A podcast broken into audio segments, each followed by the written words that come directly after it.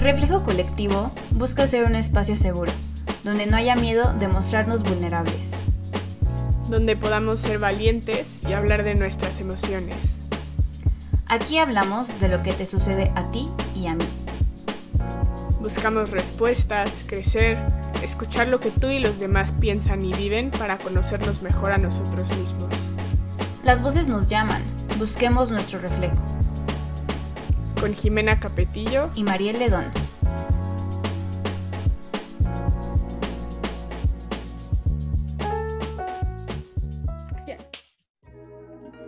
Bienvenidos a un episodio más. El día de hoy tenemos a uno de nuestros grandiosos invitados, que es Armando Alemán. Yo tengo el placer de, trabajar con él y de haber estudiado lo mismo que los dos somos pedagogos. Y a Armando en particular también le gusta muchísimo la filosofía, pero a la vez es un apasionado de la educación, entonces eso le da un, pues un punto de vista bastante único y pues también tengo el gran placer de llamarlo y conocerlo como un amigo muy cercano. El día de hoy vamos a platicar sobre la ética, ¿no? que es un tema que generalmente lo vimos en secundaria cuando a lo mejor leíamos a Sabater o después lo retomamos con, este, con los antiguos filósofos griegos y a lo mejor en algunas clases de humanidades, pero es algo que pues está presente todos los días, pero que no siempre nos cuestionamos sobre eso, ¿no? Y que ha tomado un significado pues muy diferente en la sociedad actual. Entonces, bienvenido Armando. Muchas gracias, Jime, y buenos, buenas tardes ya a todos. Es un placer para mí estar aquí con ustedes, queriendo platicar sobre, sobre este tema tan interesante que es la ética. Sí, justo, ¿por qué no empezamos? Empieza compartiéndonos qué, tú qué significado le das a la ética.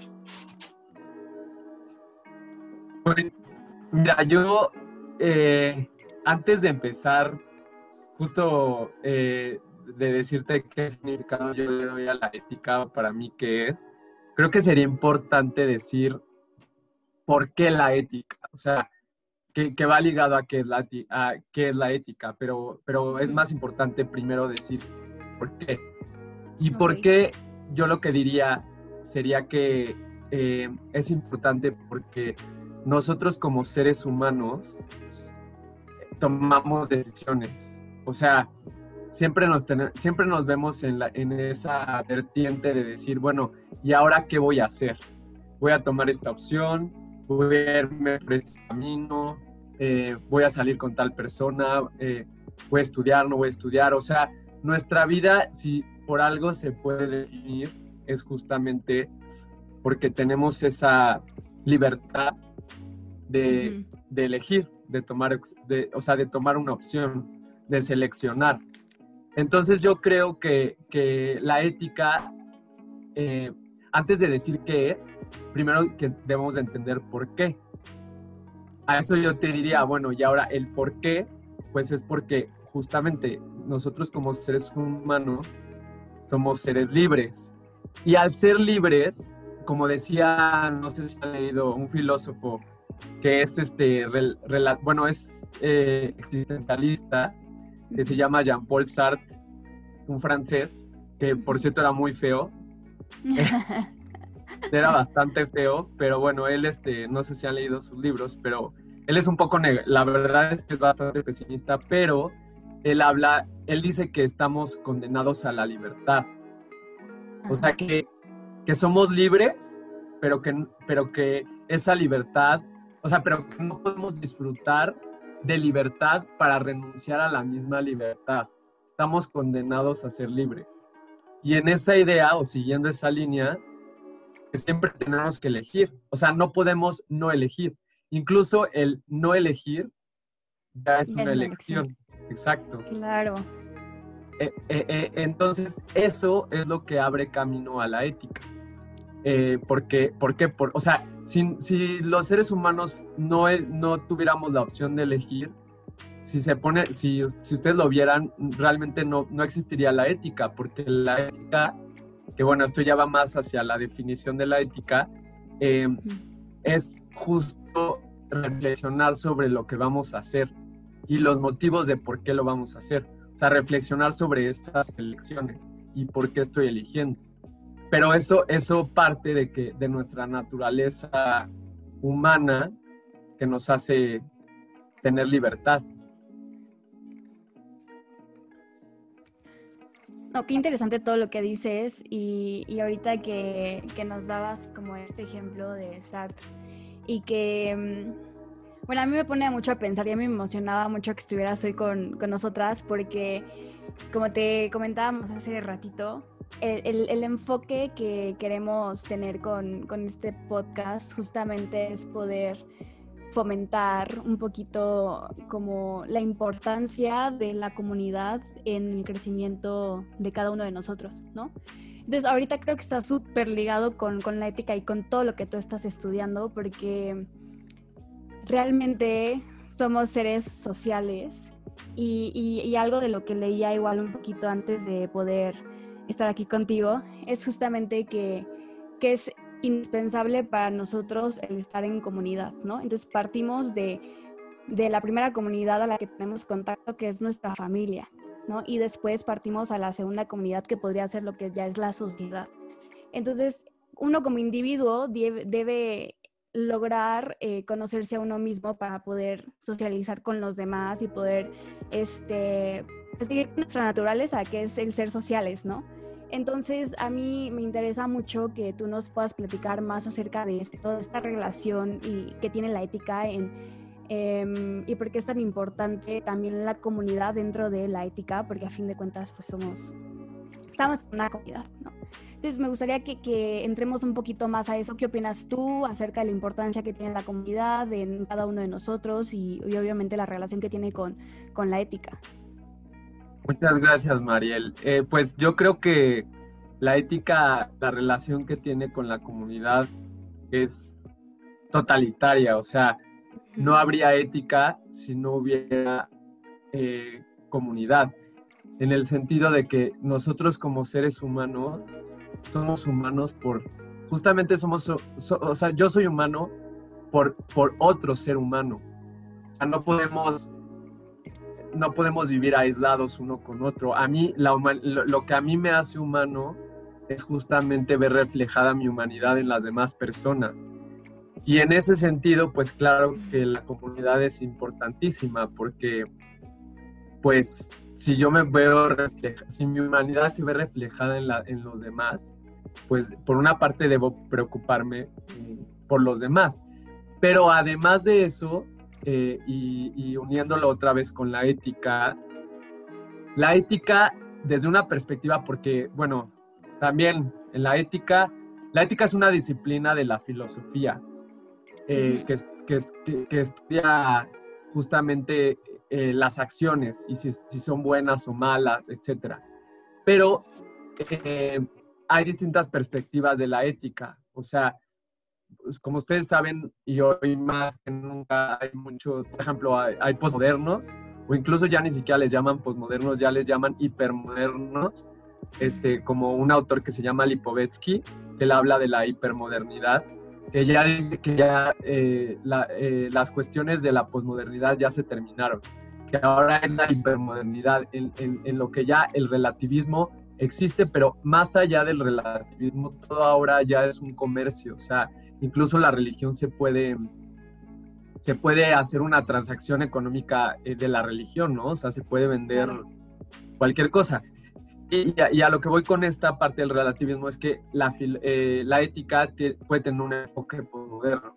Entonces yo, yo lo que quería y que va muy ligado con, con el tema de la comunidad es enfatizar el enfoque aristotélico de la ética. Eh, si ustedes saben, la ética, bueno, es un tema que tiene muchos siglos, desde Aristóteles, Aristóteles con su el libro de Ética Nicómaco, él, él hace una propuesta de la ética, en donde él define qué es la ética, ¿no? Y en este, y en este libro él habla de los fines, él habla de, para, de que los seres humanos buscamos, un, buscamos muchos fines y que justo la ética está relacionada con la búsqueda de estos fines pero que hay que mediar entre qué fines son mejores que otros. Y en ese sentido es como una cadena consecutiva en el que yo hago algo, eh, pero lo estoy haciendo no tanto por, o sea, lo estoy haciendo no por conseguir yo algo para mí, sino por un fin, para un fin, pero debo de ver que ese fin sea bueno. Y además de esa, o sea, en esa lógica, cada fin, hay fines que son mejores que otros, hasta que pues obviamente llegas a un fin mayor o a un fin que sea mejor que los demás y que esté compartido por, por todos.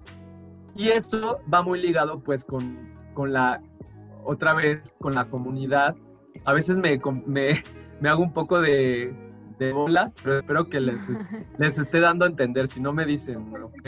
No, sí, sí, adelante, muy bien.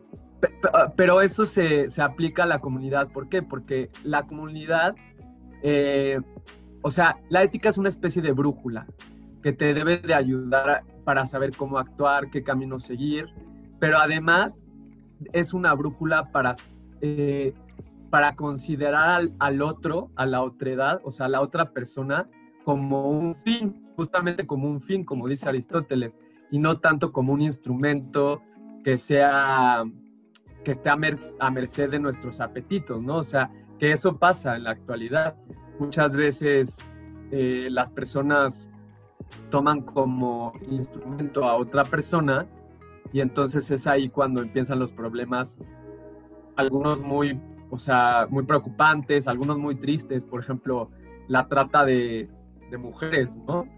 Eh, eh, ahí lo que está pasando es eso, se le está dando a la otra persona, en lugar de que sea un fin como tal, en sí, un fin en sí, la otra persona solo es un, solo es un instrumento para, para, para tener una, alguna cosa.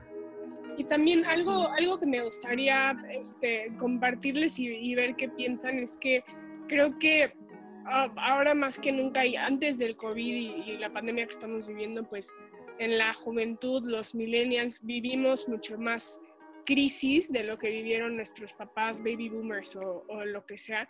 Y me he reflexionado mucho sobre cómo creo que esto tiene que ver con cómo se han difuminado los límites entre qué definimos como una acción correcta o incorrecta, ¿no?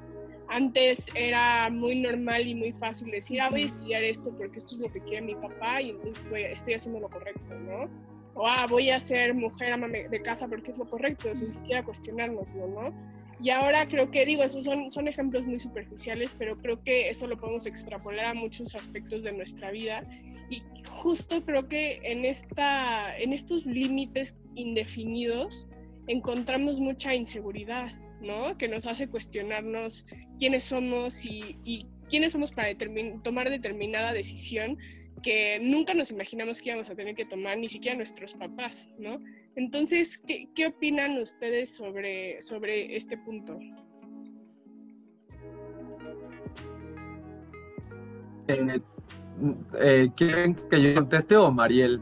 No, sí, adelante, tú primero.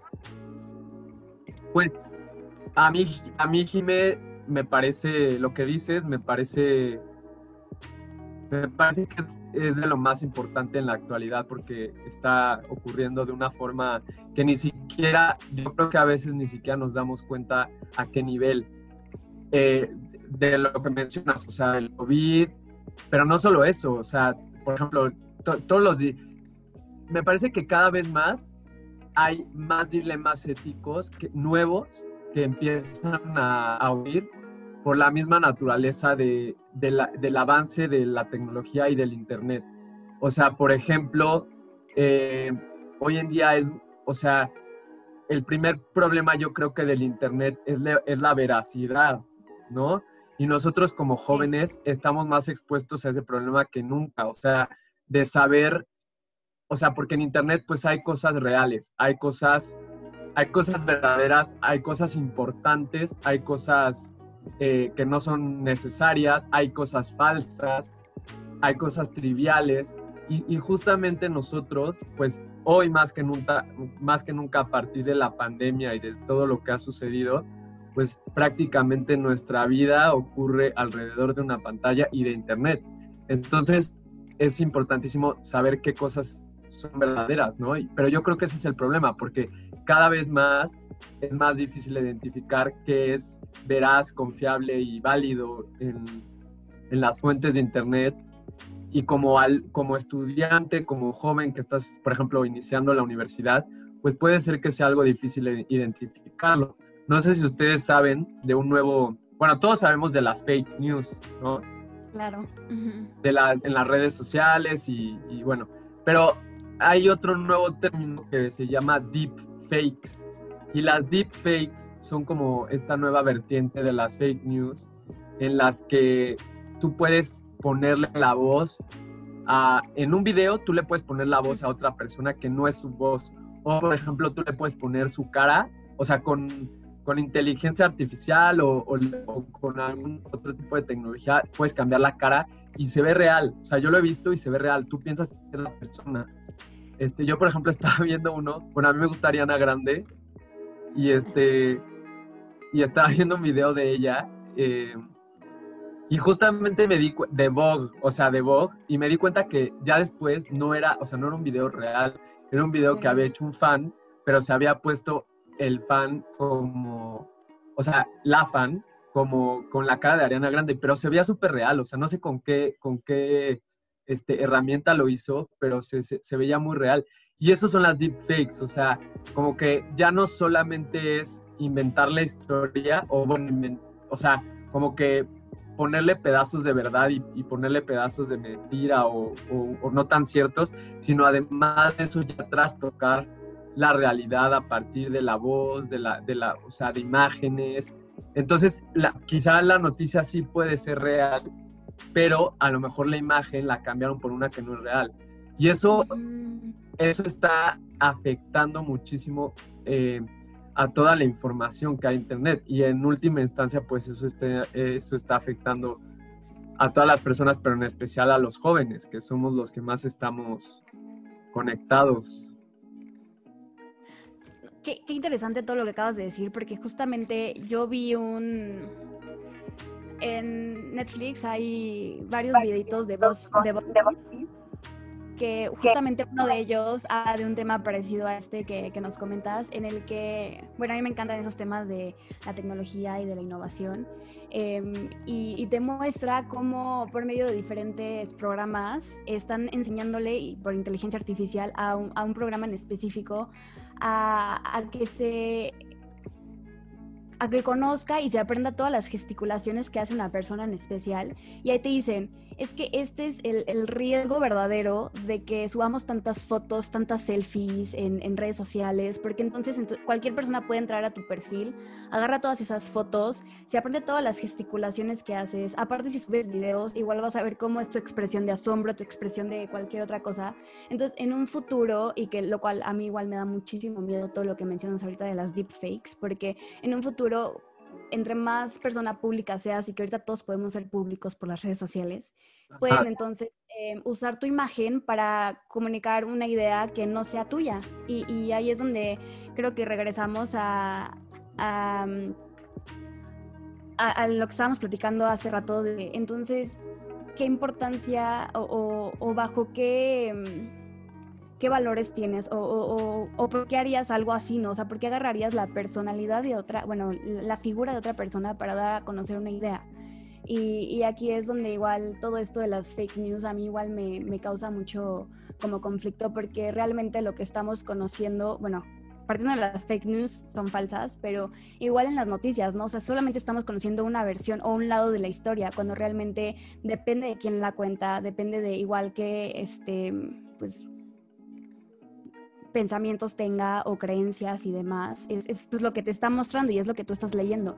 Y aquí creo que es donde la responsabilidad de cada uno de nosotros viene en, ok, si ya tenemos la, las, las, redes sociales, si ya tenemos internet, hay que buscar de qué manera podemos usarlo de manera como más eh, responsable y no solamente quedarnos con una versión de, de pues, la noticia. Pero eso se me hace súper importante y muy alarmante que, que lo saques aquí como a en la conversación, porque creo que realmente hacia allá vamos, ¿no? O sea, entre más desarrollamos y, y también creo que son tecnologías muy buenas. O sea, la inteligencia artificial, el machine learning y todos estos eh, diferentes avances que se han tenido son muy buenos, pero aquí es donde entra eh, en la disyuntiva, ¿no? De para qué los voy a usar o con qué fin los voy a usar, ¿no? Y, y aquí es donde yo realmente creo que regresaría a, a, lo que es la comunidad, ¿no? Y decir un, ¿estoy haciendo esto solamente para un beneficio propio o lo estoy haciendo tomando en cuenta el, la integridad de la otra persona y, y, también su derecho y también el, el, que ella solita pueda expresar sus, sus, emociones o sus sentimientos. Y nada más para finalizar con esto de, Buzz, de BuzzFeed, que les recomiendo que a los que nos escuchan que vean este, ese episodio. Em, está muy, muy, muy intrigante porque entonces esta tecnología está, se está como mejorando de manera muy vertiginosa y es como exponencial y, y, en muy poco tiempo esta tecnología va a contar con como todas estas capacidades necesarias para realmente hacer una representación muy parecida de la persona. Como tú dices, o sea, apenas si te diste cuenta que realmente no era Ariana Grande, imagínate en unos años y lo que eso puede llegar a causar, porque algo que mencionaban en, en, el episodio, me acuerdo que decían, imagínate que utilicen eh, la imagen de algún presidente, de alguna persona política muy importante de un país como Estados Unidos y lo pongan en un video declarando, ah, bueno, haciendo una declaración muy fuerte contra otro país, ahí ya, valió. no sé qué pueda llegar a suceder, pero sí, sí, creo que todo esto de, los límites indefinidos que comentaba Jime em, es, es muy importante porque creo que hoy en día sí somos una generación que está un poco perdida entre tanta información como mencionabas y también entre tantos cambios que han sido tan rápidos y hablando igual como de, rol, o sea, de roles de género, de que lo que nosotros estamos viviendo hoy en día en nuestra casa y en nuestro crecimiento es muy diferente a una generación arriba que son nuestros papás. Creo que ahí es donde como crecen muchas dudas en nosotros y realmente no sabemos por dónde ir y, y, qué enfoque tomarnos, a qué fin ponerle a todas nuestras acciones. Creo que ahí es donde está como el, el problema qué fin y, cómo llegar a ese fin, ¿no? O sea, porque entonces, ¿cómo, cómo definimos bien hacia dónde tengo que direccionar todas mis, mis acciones? Sí, está muy interesante. Sí, sí, Mariel. Este, o sea, como dices, yo creo que estamos, parecería que estamos en la era de la información, pero más bien estamos en la era de la, eh, o sea, paradójicamente estamos más como en la era de la desinformación. A mí, se me figura un poco como la em, una analogía del mito de la caverna de Platón, no sé si lo conocen, en donde unos, unos, unas personas están así, a bote pronto se los voy a decir así, o sea, están dentro de una caverna atados de pies y manos y ellos solamente pueden ver el, la pared de la caverna, o sea, no pueden voltear y detrás de ellos hay una fogata o un fuego y detrás de la fogata hay unas figuras de madera. Eh, por lo que se... No es cierto, primero están las figuras de madera y luego está la lumbre y entonces la luz hace que eh, se proyecten las sombras de las figuras de madera en la pared de la cual ellos están viendo porque están atados de manos y pies, ¿no? solo ven esas sombras que están en la pared y entonces se ponen a dialogar y uno le dice al otro, oye, ¿qué es lo que tú estás, qué es lo que estás viendo ahí? Y el otro le dice, ah, creo que un caballo. Y el otro le dice, no, no, no es un caballo, es un perro. Ah, sí, es un perro. Y lo de, y, lo de al lado que es un caballero, sí es un caballero.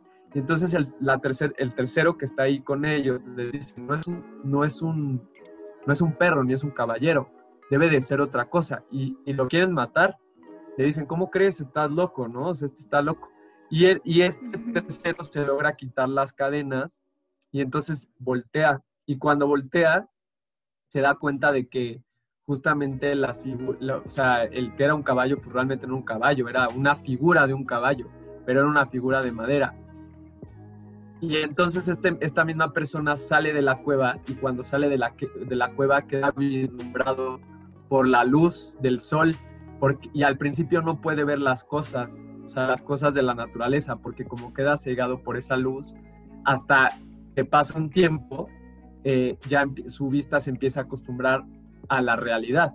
Y esta analogía es pues una analogía del conocimiento, ¿no? Y de la verdad, de cómo puedes acceder a la verdad y, de que en un principio tú piensas que estás, que tienes la verdad, o sea, que conoces algo, pero realmente no lo conoces hasta, hasta que te liberas, ¿no? Como de esas cadenas.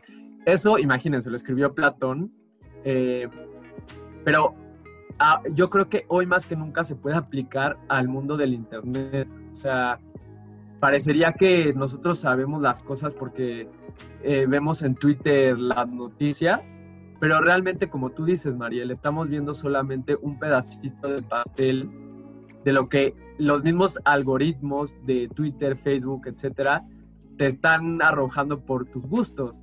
Entonces, yo, yo incluso eh, he visto algunos documentales que, como que he visto algunos documentales y he leído algunas cosas en donde mencionan que, que incluso, o sea, gente que dice que cierran, el, cierran Facebook, cierran Twitter, para, para como que no colaborar tanto con esta, con esta parte, ¿no? Yo me inclino más a que eso es algo que prácticamente es imposible, pero lo que puedes hacer y acompañado a lo que tú dices de, bueno, preguntarse los fines, lo que sí podemos hacer y más en, las universidades, bueno, yo hablo por parte, por ejemplo, de las universidades, que es la experiencia que tengo, es tener esa responsabilidad de formarlos en cuanto a justo, o sea, tú como profesor, que, que ellos, que tú seas un orientador, un orientador y no tanto que le enseñes todo, sino que lo orientes a, a que el joven sepa discriminar la información, el alumno sepa discriminar, que sepa leer, que sepa entender, o sea, que tenga como un juicio crítico. Exacto. Y de esa forma, de esa forma poderlo, creo que, creo que va más por ahí, o sea, creo que va más por ahí. Sí, completamente. Y, y también creo que hoy en día lo que a todos nos, muchos no sabemos cómo llegar a esa brujulita, ¿no? Como cuáles son los componentes que tiene nuestra propia brujulita, porque yo creo que justo eso tiene que ser muy congruente con el resultado de un proceso de introspección de cuáles son nuestros valores, que decías, Mariel, que creo que eso es fundamental para definir nuestra ética. Ni siquiera sé si sea ético definir nuestra ética o tenemos que como basarnos en, un, como en una ética universal y buena, pero sí creo que es importante reflexionar sobre lo que es importante para nosotros, para que eso se refleje en nuestras acciones, ¿no? Y en cómo al final nos relacionamos con los demás, porque gran parte de todas estas fake news y las deepfakes, que la verdad es que yo no sabía que existían y estoy un poco bastante asustada, ¿no? Pero pues detrás de eso hay dinero, porque todo eso va a traer dinero y, y a la gente es lo que le gusta y le llama. Y aparte es una forma muy fácil de ganar dinero. Entonces, digo, y de nuevo ese es un ejemplo, pero creo que sería muy valioso que cada, si cada persona hiciera este proceso de introspección para definir cuáles son los valores que realmente consideramos fundamentales para que se reflejen en nuestras decisiones y vamos a tener como nuestra propia brujulita, que digo, no siempre va a ser fácil seguirla porque pues la vida no es así de sencilla, pero sí creo que es importante hacerlo para ser más conscientes de por qué tomamos las decisiones que tomamos, ¿no? Y cuál es el impacto sobre todo en los en mi comunidad de las decisiones que tomo. Ahora, también algo, algo que creo que es muy importante es, es no saturarnos, ¿no? Porque hoy en día hay, hay tantas preocupaciones, ahorita esto de las deepfakes, está todo el, programa, el problema del calentamiento global, que si nos ponemos a analizar cada una de las decisiones que tomamos y por qué la tomamos y el impacto que tiene haberme comprado una comida que tenía una envoltura, ¿no? Nos vamos a volver locos, ¿no? Porque pues justo se nos han, nos estamos acostumbrados a vivir con decisiones que fueron tomadas por nosotros, ¿no? Y que nosotros a lo mejor ya no, ni siquiera sabemos si somos capaces o no de cambiar el rumbo de acción de las cosas como son. Entonces, también creo que hay que encontrar un poco ese equilibrio y porque, por ejemplo, las, la gente que tiende a, a, a diferencia de aprovecharse de los demás, ¿no? Hacerse menos a sí mismo para que los demás puedan estar mejor. Ese también creo que es un problema que, que existe, que nos puede generar ansiedad también. Y entonces, bueno, ya divagué un poco, pero mi punto es encontrar el equilibrio, ¿no? Y tampoco estar tan preocupados por analizar la ética en absolutamente todo lo que hacemos, pero sí en, en, nuestra, en nuestra conducta hacia los demás, que creo que es lo más importante, ¿no? Y con nosotros mismos. Entonces, ¿qué, qué, piensan de eso? Claro, Yo, yo estoy de acuerdo, Jimé, y además dijiste algo importante que, que yo quiero enfatizar, o sea, justo la ética no es seguir un código. O sea, hay una película que se llama Monty Python, este, que, que bueno, llega Moisés, en una parte está Moisés, está bajando del monte, creo que, sí, creo que es el monte Sinaí, y entonces se le cae una de las tablas, y entonces el chiste va en que dice, bueno, ay, ya, ya eran 15 mandamientos y ahora van a ser 10, ¿no? Y a, lo, a, lo, que voy es que justo no es, no es, no es seguir los 10 mandamientos, o sea, no estoy diciendo que no sigas los 10 mandamientos, pero no es seguir los, los códigos, porque sí, sino es justo esta brújula interna que tienes y que te hace reflexionar de qué vas a hacer o qué no vas a hacer. Y también con, con lo otro que dices, o sea, ponerte en, el, en los zapatos del otro. Yo pienso que hoy, hoy más que nunca está como esta lucha entre ideologías de las que son feministas contra los que no sé qué, este, los de ultraderecha con los de izquierda, eh, los que piensan de esta manera y digo, son formas de pensar, pero si se fijan, como que lo, algo que quizá podría caracterizar también a nuestra época es que es ese ataque, ataque de todos contra todos. O sea, todos, se ataca, todos nos atacamos contra todos, porque yo creo que estoy bien y que mis valores están bien y los tuyos no, y entonces todos nos atacamos. En lugar de justo que sea esa la propuesta, que fuera más enfocarte en, estoy pensando en el otro, o sea, que el otro, si, si yo fuera el otro, entonces yo no le haría eso o yo no lo criticaría o, lo que fuera. Yo creo que va más por ahí. Claro, el ponerte en, también en el los zapatos de los demás y, no solamente quedarnos en el individualismo. Creo que ahí sí también coincido en muchísimo en que muchas veces nos aferramos como a, diferentes peleas o a diferentes em, creencias y, y, podemos de un momento dado o no como estar dejando o aislando a la otra persona y, y no tomar en cuenta igual sus necesidades porque creo que es importante igual mencionar que no todos tenemos el mismo contexto, no todos tenemos la misma oportunidad de, conocer una realidad o de en determinado, ¿no? Entonces, el que también si tú estás en una situación privilegiada de un, de un bueno, de un este de cierta manera, si estás privilegiado, pues también que seas lo suficientemente responsable para darte cuenta de eso y también em, poder tomar en cuenta la realidad de los demás. Y creo que sí, lo que mencionas ahorita de que hay muchas peleas, muchos choques últimamente entre diferentes este, creencias, es, es, es, muy real y creo que es algo que igual nos, nos em, bueno, sé que ha sido de toda la vida, pero igual es algo que nos representa ahorita estas comunidades o a esta, esta generación, ¿no? Que incluso en redes sociales para eso las usamos, para decir, a ver, cuál es la verdadera y cuál es la, la que está bien y tú estás mal, ¿no? Entonces es muy fácil señalar cuando nada más estamos viendo nuestros beneficios, pero cuando realmente empatizamos y tomamos en cuenta que el otro igual necesita salir adelante y el otro igual merece tener las mismas oportunidades que uno, es cuando tal vez tu manera de pensar se amolda y también estás dispuesto a ceder cosas, estás dispuesto a ceder porque realmente el que crezcamos como comunidad va a hacer que yo igual crezca y va a hacer que tú crezcas y va a hacer que todos salgamos adelante. Creo que es algo que igual debería, o bueno, que es lo que yo intento, que mi brújula me guíe, ¿no? Em, obviamente quiero mi bien, quiero estar yo y que mi familia o, la gente cercana a mí esté bien, pero también tengo que mirar más allá y no solamente ver como los beneficios inmediatos, ¿no? Y creo que es lo que tal vez nos podría ayudar a, regir nuestras decisiones y también em, nuestra brújula, como bien decías, que se me hizo muy bonito, porque creo que sí es como muy claro, ¿no? Hacia dónde voy a ir. O sea, creo que es una manera de representar nuestras decisiones de manera muy, muy sencilla y también muy, pues muy clara y sí me sentí muy identificada. Yo, yo por ejemplo, eh, Mariel, con lo que dices, eh, este, les recomiendo mucho a una autora, bueno, una catedrática que además es excelente, excelente. Se llama Adela Cortina. Ella es una catedrática de la Universidad de Valencia y eh, ella acuñó el término del miedo a los pobres. O sea, antes no existía eh, ese término, como la definición de cómo se, cómo se llama una persona o cómo se llama el miedo de, la, de los pobres, hacia los pobres. Eh, y ella lo acuñó.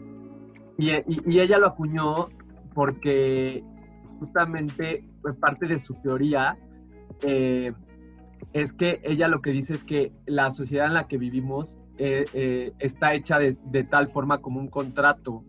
O sea, es una sociedad contractual. Claro. ¿Por qué? porque yo estoy esperando siempre. Yo doy algo, pero porque espero algo a cambio. O sea, la, la sociedad espera siempre de las personas algo, siempre se está esperando algo. Y entonces, ¿qué pasa con los pobres? Pues los pobres, ¿qué hace la sociedad? Pues la sociedad ah, eh, da por hecho que los pobres no tienen nada que dar, ¿no? Y por eso los, los, este, los, los ostraciza o los saca de la sociedad. Y ella lo que propone es que justamente se haya un, cambio de, esta visión a, a decir, bueno, es que los pobres parecería que no tienen nada que dar, pero es que sí tienen que dar. Solamente hay que ayudarlos para, para ver que, que, sí pueden, o sea, que sí, sí tienen algo que dar. Yo se la recomiendo mucho porque ella es catedrática de ética eh, y tiene toda esta ideología detrás de ayudar al otro, o sea, de, de apoyar a la comunidad por, por la idea de, por, pues por su misma idea de e, ética. Claro, sí, por obligación moral, ética, de, preocuparnos por los demás.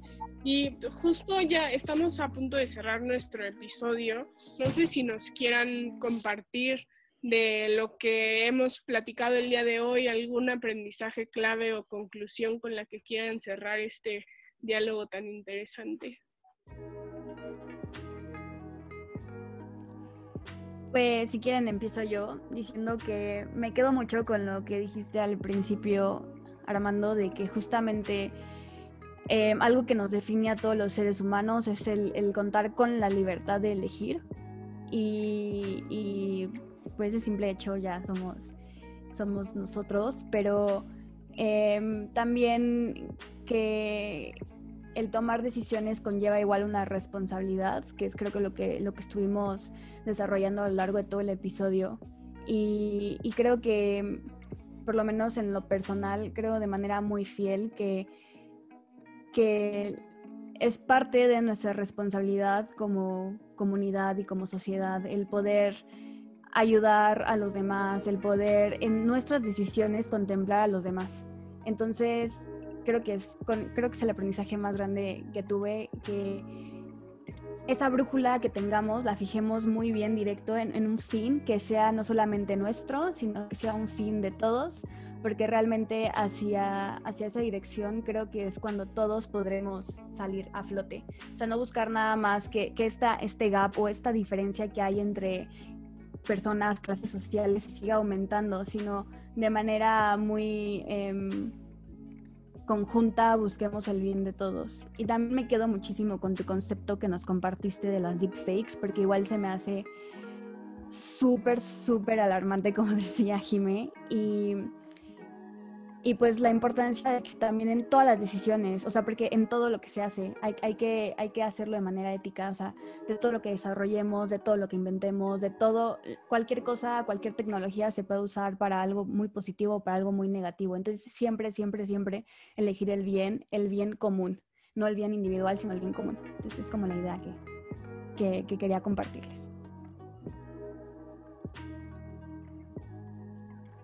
Muchas gracias, Mariel. Pues yo estoy totalmente de acuerdo contigo. Eh, tienes toda la razón. La, eh, tecnología es una, espada, eh, es una espada de doble filo para todo. Y, y creo que es eso. O sea, creo que, creo que lo importante. O sea, nadie queda exento de tomar una decisión. Nadie, nadie quedamos exentos de tomar una decisión. Las tenemos que tomar queramos o no. Y entonces, pues yo creo que eso es lo lindo de, verlo desde este punto. O sea, si ya las tenemos que tomar, pues hay que, hay que tomar la mejor opción, ¿no?